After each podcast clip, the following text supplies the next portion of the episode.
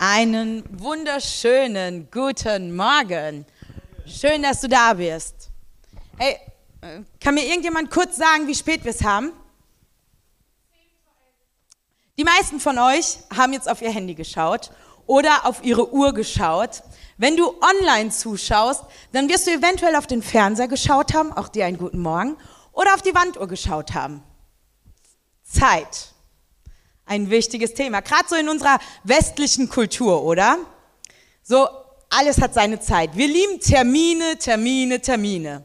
Und jetzt mal so überspitzt gesagt. 7 Uhr Frühstück, 13 Uhr Mittag und 19 Uhr Abendbrot, 22 Uhr ist Schlafenszeit, weil wir müssen ja anderen Tag wieder fit sein. ja. so, ich liebe es zu reisen. Ich liebe es, die Welt zu entdecken, ja. Ich liebe verschiedene Länder mir anzuschauen, verschiedene Kulturen mir anzuschauen. Und interessanterweise ist es doch, dass Menschen, Kulturen unterschiedlich mit Zeit umgehen. So in manchen Kulturen, da fängt das Leben gefühlt erst so mittags an, ja? Mittags beginnt die Schule, abends wird sich getroffen mit Freunden, mit Familie, gemeinsam gekocht und morgens schläft man aus. Oder wiederum eine andere Kultur. Ich war vor einigen Jahren auf einer Missionsstation und ich war auf einer Hochzeit eingeladen um 11 Uhr. Ich natürlich pünktlich um 11 Uhr vor der Kirche gestanden, ja. Und ich wartete und dachte so, okay, 15 Minuten, nichts da. Und die mit mir war auch, halbe Stunde, nichts da. Irgendwann erbarmte sich die Leiterin von oder die Mitarbeiterin von dieser Missionsstation, kam und fragte, was macht ihr hier? Und wir sagten, ja, um 11 Uhr sollte doch die Kirche, die Hochzeit beginnen. Und sie lachte und sagte, hier läuft es anders. Ihr werdet schon mitbekommen, wann das Hochzeitspaar da ist. Und ungelogen, ich glaube, drei bis fünf Stunden später fing die Hochzeit erst an. So nach dem Motto, nicht ich richte mich nach der Zeit, sondern die Zeit richtet sich nach mir. Hey, Zeit, so ein großes Thema. Der erste Punkt heute ist das Zeitprinzip. Wenn wir die Bibel lesen, von Anfang an spricht Gott auch über Zeit. Hey, so viele Begebenheiten, die zu finden sind. Die Schöpfungsgeschichte. In sieben Tagen schuf Gott die Welt. Wir wissen, er hat sechs benötigt. Am siebten Tag ruhte er. 1. Mose 1, 31, 2 bis 4. Danach betrachtete Gott alles, was er geschaffen hatte. Und er sah, dass es sehr gut war. Und es wurde Abend und Morgen, der sechste Tag. So wurde die Schöpfung des Himmels und der Erde mit allem, was dazugehört, vollendet. Am siebten Tag vollendete Gott sein Werk und ruhte von seiner Arbeit aus. Und Gott segnete den siebten Tag und erklärte ihn für heilig weil es der Tag war, an dem er sich von seiner Schöpfungsarbeit ausruhte. Dies ist der Bericht von der Schöpfung des Himmels und der Erde, als Gott, der Herr, den Himmel und die Erde erschaffen hatte. Der siebte Tag wurde dazugezählt. Warum?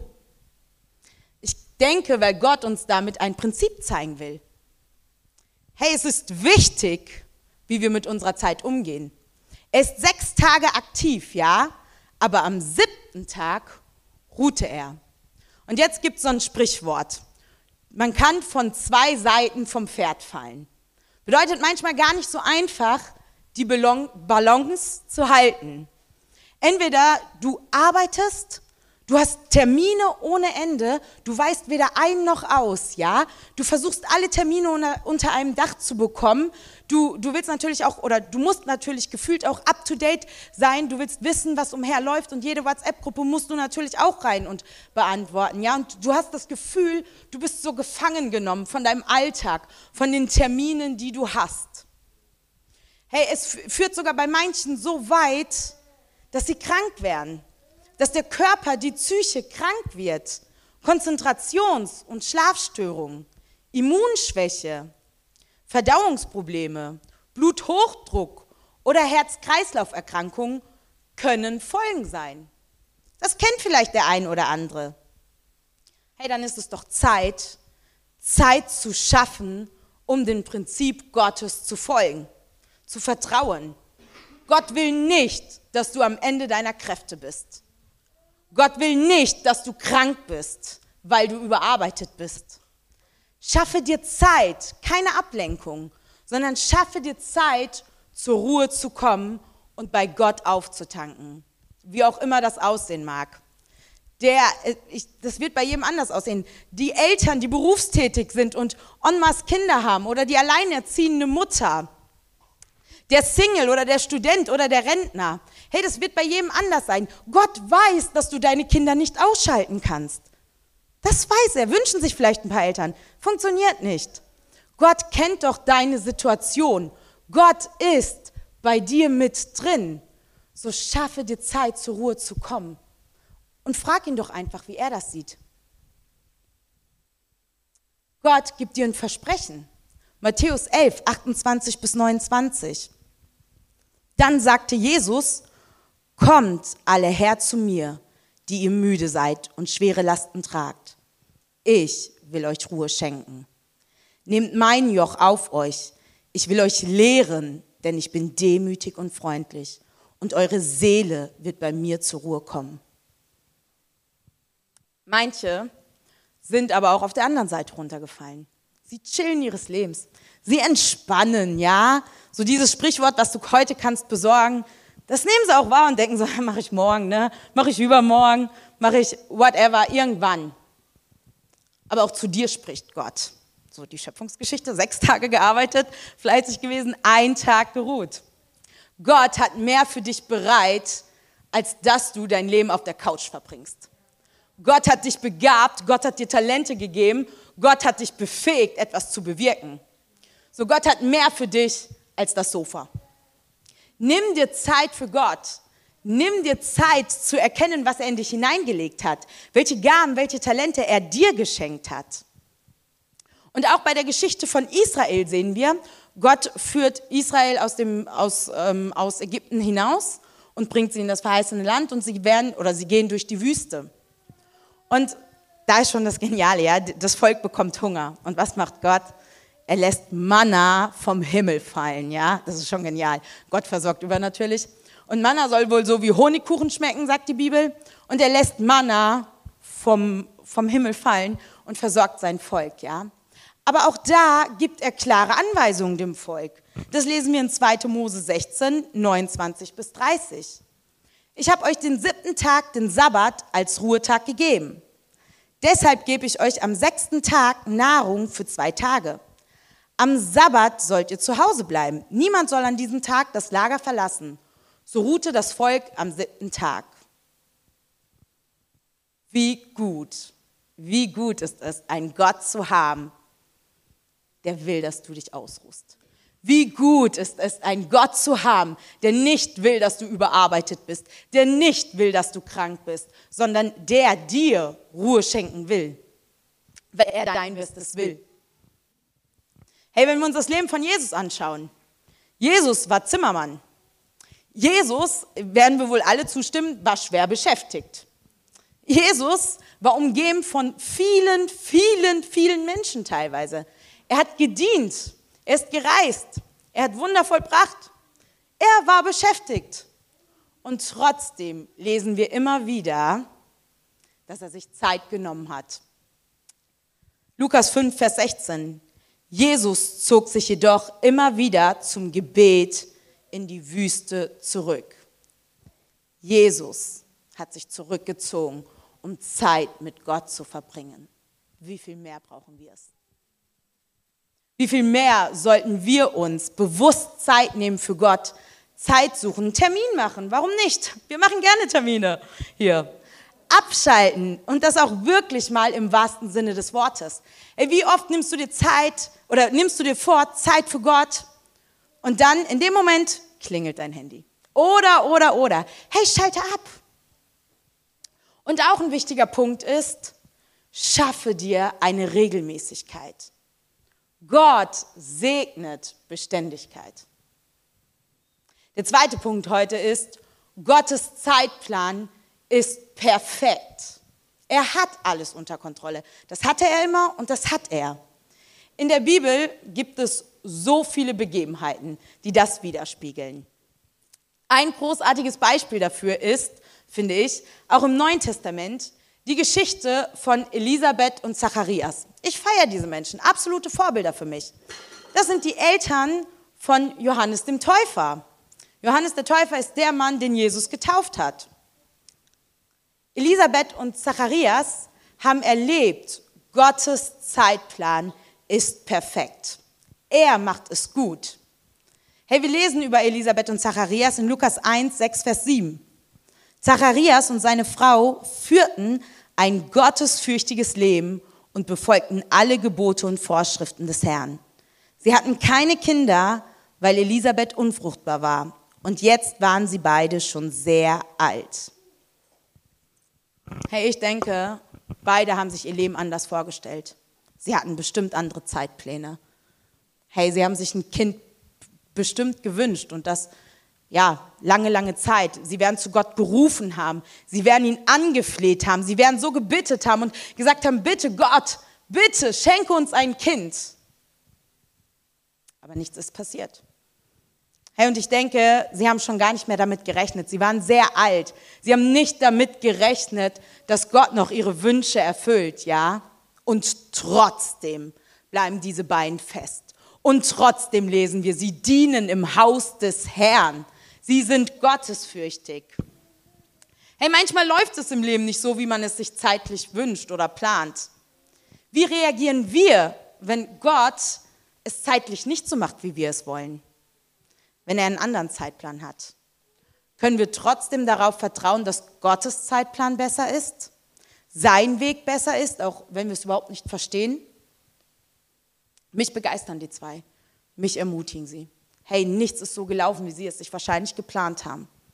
Und trotzdem halten sie fest an Gott. Und trotzdem wissen sie, Gott, du bist größer. Ob du mir meine Wünsche erfüllst, ob mein Zeitplan so ist, wie, wie, wie ich ihn bekomme oder wie ich ihn will, du bist besser, du bist größer, du bist der allmächtige Gott. Sie haben im Haus des Herrn gedient. Sie haben in, im Tempel gedient. Sie blieben fest. Ich weiß nicht, was du dir wünschst in deinem Leben, welche Zeitpläne du dir gemacht hast. Hey, in den verschiedensten Bereichen, Finanzen, Hausbau, Kinder, Liebe, Finanzen. Hey, manchmal läuft es nicht nach den Vorstellungen, wie wir uns sie machen. Dann wünsche ich dir, dass du dich ermutigen lässt. Dass du dir ein Beispiel nimmst an Elisabeth und Zacharias. Gott, du bist größer. Du willst mein Bestes auch wenn du meinen Zeitplan nicht so erfüllst, wie ich es will. Und jetzt, genau zur richtigen Zeit, wo Gott es für richtig erachtet, wurde Elisabeth in ihrem Alter noch schwanger und Johannes der Täufer wird zur Welt gebracht. Interessant ist es doch auch, Johannes der Täufer wird schon im Alten Testament durch Gott von den Propheten vorausgesagt. Hey, das kannst du nachlesen in Jesaja 40. Aber da ich nicht das ganze Kapitel lesen wollte, habe ich Matthäus 3, Vers 3 genommen. Da ist es zusammengefasst. Über Johannes hatte Gott schon durch den Propheten Jesaja gesagt: Jemand ruft in der Wüste, macht den Weg frei für den Herrn, räumt alle Hindernisse weg. Zur richtigen Zeit. Wart ihr schon mal auf ein Konzert? Der eine oder andere vielleicht. Und bei manchen Konzerten, es gibt so Vorbands, ja? Und die Vorbands, die haben die Aufgabe, das Publikum, die Menschen in Stimmung zu bringen, vorzubereiten. Johannes hatte die Aufgabe, auf Jesus hinzuweisen. Das lesen wir in Lukas 1, 26, Vers 27. Als Elisabeth im sechsten Monat schwanger war mit Johannes, sandte Gott den Engel Gabriel nach Nazareth in eine Stadt in Galiläa zu einem Mädchen, das noch Jungfrau war. Sie hieß Maria und war mit einem Mann namens Josef verlobt, einem Nachfahren von David. Johannes hatte die Aufgabe, auf Jesus hinzuweisen. Gott ist der perfekte Zeitmanager, der perfekte Stratege. Er hat alles unter Kontrolle gehabt. Gott macht keine Fehler. Zur richtigen Zeit bekommt Elisabeth Johannes, damit Johannes die Aufgabe erfüllen kann, die Gott ihm gegeben hat. Du, du hast die richtige Zeit jetzt. Du bist berufen von Gott. Du hast eine Aufgabe von Gott bekommen. Johannes konnte, diese, konnte dies tun, ja? Was wäre, wenn Elisabeths Wunsch, Elisabeths Zeitplan gewesen wäre und er schon 15 Jahre eher gehabt hätte? Hey, eine Vorband, die 15 Jahre vorher spielt, die, die ist nicht up to date. Das, das funktioniert nicht. Selbst ein Jahr vorher wäre zu früh. Aber Gott kennt den Zeitplan und sein Zeitplan ist perfekt. Und es passt alles zusammen. Hey Maria, ich glaube nicht, dass Maria sich ihr Leben so geplant hat. Sie wurde vor der Hochzeit schwanger, zu der damaligen Zeit No-Go. Ich glaube nicht, also ich glaube, wir können gern jede schwangere Frau fragen. Ich glaube nicht, dass eine schwangere Frau Lust hat, es gab ja noch keine Autos, also zu Fuß oder auf dem Esel, von Nazareth bis nach Bethlehem zu laufen. Das sind circa 140, 160 Kilometer. Hochschwanger. Ja, Männer auch nicht, okay? Aber eine schwangere Frau, glaube ich, erst recht nicht, ja? In Bethlehem zu, zu gebären, in einem Stall, keine Familie, nichts da, ja? Ich glaube nicht, dass so der Zeitplan von Maria aussah. Glaube ich nicht, dass das, sein, dass das ihr Zeitmanagement war. Aber auch da wieder sehen wir, Gott ist der perfekte Zeitmanager. Denn auch das wird im Alten Testament durch Gott, durch die Propheten schon vorhergesagt. Der Messias wird in Bethlehem geboren. So, es war notwendig, dass Jesus in Bethlehem geboren wird. Und auch da auf den Weg dorthin. Hey, sie hatte keine Frühwehen wahrscheinlich. Sie hat ja erst in Bethlehem entbehrt. Es hätte so viel passieren können. Aber Gott hatte seine Hand darüber. Und zur richtigen Zeit kam Jesus auf diese Welt. Come on, Gott ist der perfekte Zeitmanager. Gott ist es, der alles in seiner Hand hält. Und ich weiß nicht, wie es dir gerade geht. Ob du Angst hast, die Zeichen der Zeit. Hey, wir hören von Krieg, wir hören von Flutkatastrophen, von Erdbeben. Und ich weiß nicht, wie du damit gerade umgehst, ob du, ob du hoffnungslos bist, ängstlich bist. Zweifel hast und dir denkst, wie soll das alles weitergehen? Was wird noch kommen? Was wird mich erwarten? Du darfst dir sicher sein. Gott überrascht diese Zeit nicht. Er fragt sich nicht, was ist da los. Auch da, er hat es sogar schon vorausgesagt in seinem Wort. Gott ist da. Der lebendige Gott ist es, der alles unter Kontrolle hat. Und es ist ihm doch nicht egal, wenn du zu ihm rufst. Es ist ihm doch nicht, er ist kein Gott, der weit weg ist und nicht weiß, wie du dich fühlst, ja. Er ist kein Gott, der einfach sich nur mal alles anschaut, sondern er ist der Gott, der bei dir ist. Er ist der Gott, der mitfühlt, der die Situation sieht. Hey, und durch Gebet, durch Zeit mit Gott kannst du seinen Arm bewegen. Das wird immer wieder klar. Abraham hat Gottes Arm bewegt. Mose hat Gottes Arm bewegt. König Hiskia, hey, Großartig, das lesen wir in 2. Könige, könnt ihr es lesen. König Hiskia, man liest über ihn, er war ein gottesfürchtiger Mann. Ein Mann, der gottesfürchtig war, der gut regiert hat.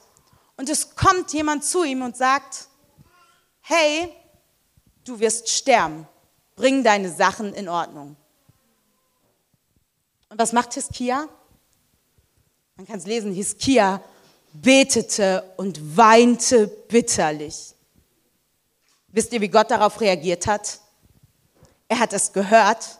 Er hat gesagt, ich habe dich gehört, ich habe deine Tränen gesehen und ich gebe dir noch 15 Jahre. Come on. Wenn du zu Gott rufst, das ist ihm nicht egal.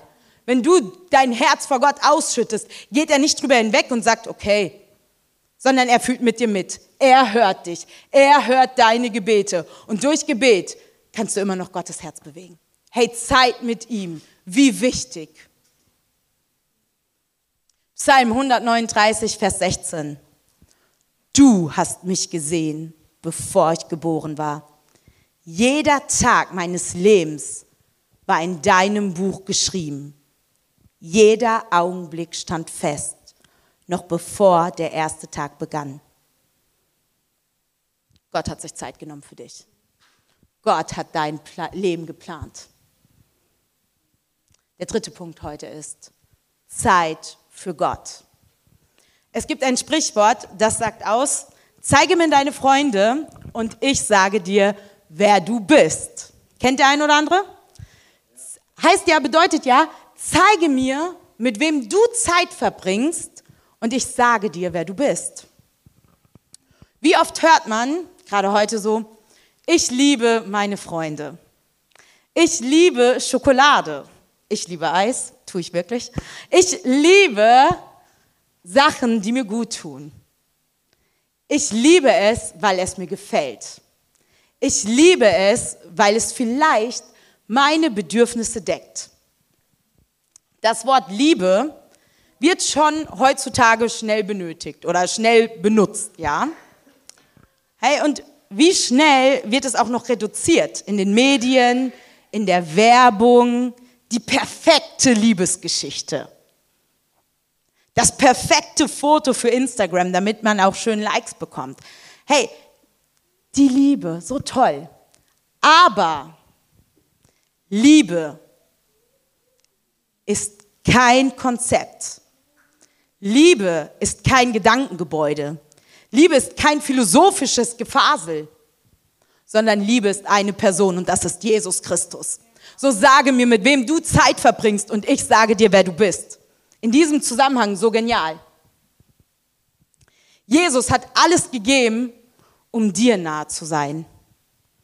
Er ist es, der aus Liebe sich gedemütigt hat, um, mit, um dir nahe zu sein, um dir zu begegnen. Gott hat alles gegeben. Johannes 3, Vers 16.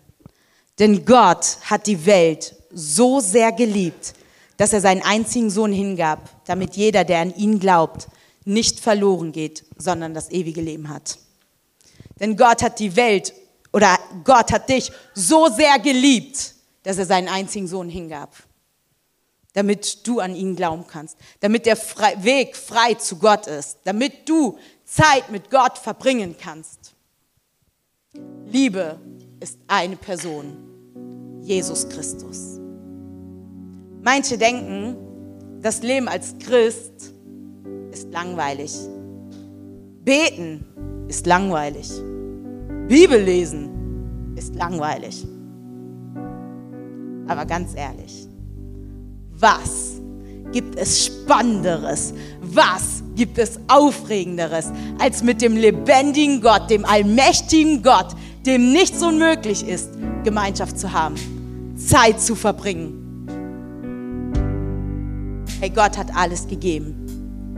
Gott ist es, der dir Gaben und Talente gegeben hat. Gott ist es, der dein Bestes will. Gott ist es, der so dermaßen geduldig ist. Ich feiere das immer wieder. Hey, und Gott ist es, der sich sogar Zeit genommen hat, um die guten Taten, wozu du berufen bist, vorzubereiten, damit du sie tun kannst. Epheser 2, Vers 10. Denn wir sind Gottes Schöpfung er hat uns in Christus Jesus neu geschaffen, damit wir die guten Taten ausführen, die er für unser Leben vorbereitet hat. Gott hat dir alles gegeben, was du brauchst. Alles. Er nimmt sich Zeit, um dir zuzuhören. Zeit. Und ihn interessiert es wirklich, was du sagst. Er ist es, der will, dass du ein Leben im Überfluss hast. Dass dein Leben voller Freude ist. Er will dir Hoffnung geben.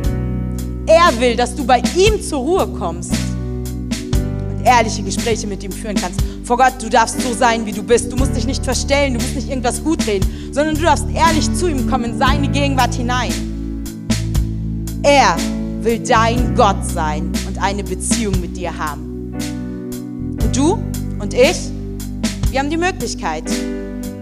Wir haben die Möglichkeit. Nehmen wir uns die Zeit? nehmen wir uns die Zeit, um in die beste Beziehung, die du überhaupt haben kannst, zu investieren. Hey, dich wird nie, kein Mensch dieser Welt wird dich mehr lieben als Gott. Kein Mensch dieser Welt, auch wenn er es gut mit dir meint, wird es besser mit dir meinen als Gott. Ich habe letztens telefoniert mit einer Person und die war die ganze Zeit am Essen. Die ganze Zeit am Essen. Und irgendwann fragte ich sie, was isst du denn die ganze Zeit? Und sie sagte, Weißt du, ich fange morgen oder übermorgen mit meiner Diät an und ich habe noch so viele Süßigkeiten hier, die müssen doch weg. Hey, kennt der ein oder andere vielleicht auch? Wenn Gott dein Herz heute bewegt hat, wenn Gott dein Herz bewegt, dir eine Sache gezeigt hat, verschieb es nicht auf morgen, verschieb es nicht auf übermorgen. Oder wenn du älter bist, wenn ich in Rente bin, wenn die Kinder groß sind. Oder, oder, oder. Hey, du kennst die Ausreden. Bist du jetzt bereit, Zeit zu investieren für die beste Beziehung, die du je haben kannst? Umso mehr Zeit du mit Gott verbringst, umso besser wirst du kennenlernen. Umso besser wirst du verstehen, was er für dein Leben will, wozu er dich berufen hat, welche Aufgabe du hast, um ihm zu dienen. Es ist, es ist jetzt deine Zeit, Gott kennenzulernen. Hey, Gott will dich lieben. Gott liebt dich. Nimmst du diese Liebe an? Gibst du diese Liebe weiter? Deine Entscheidung, deine Zeit. Zeit, das Leben zu nutzen, was Gott dir gegeben hat.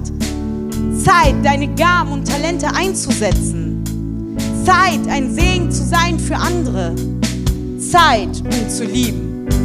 Zeit, um Entscheidungen zu treffen. Hey Gemeinde, ich will noch mit uns beten und ich will Gott danken, dass er es ist, der alles unter Kontrolle hat. Und Gott, ich danke dir, dass du der allmächtige Gott bist. Ich danke dir, dass du es bist, der, der zu jeder Zeit immer da ist. Dass du der Gott bist, wo die Zeit sagt, dass wir dich jetzt noch kennenlernen dürfen, dass wir dich jetzt noch annehmen dürfen, dass du immer noch Gnade für uns hast, Herr, dass du immer noch Vergebung für uns hast, dass wir dich immer noch kennenlernen dürfen. Gott, du bist der allmächtige Gott. Und ja, wir danken dir, dass du es bist, der den perfekten Zeitplan hat, der der perfekte Stratege ist und der sich Zeit genommen hat für uns, für unser Leben. Gott, du bist gut und wir danken dir. Amen.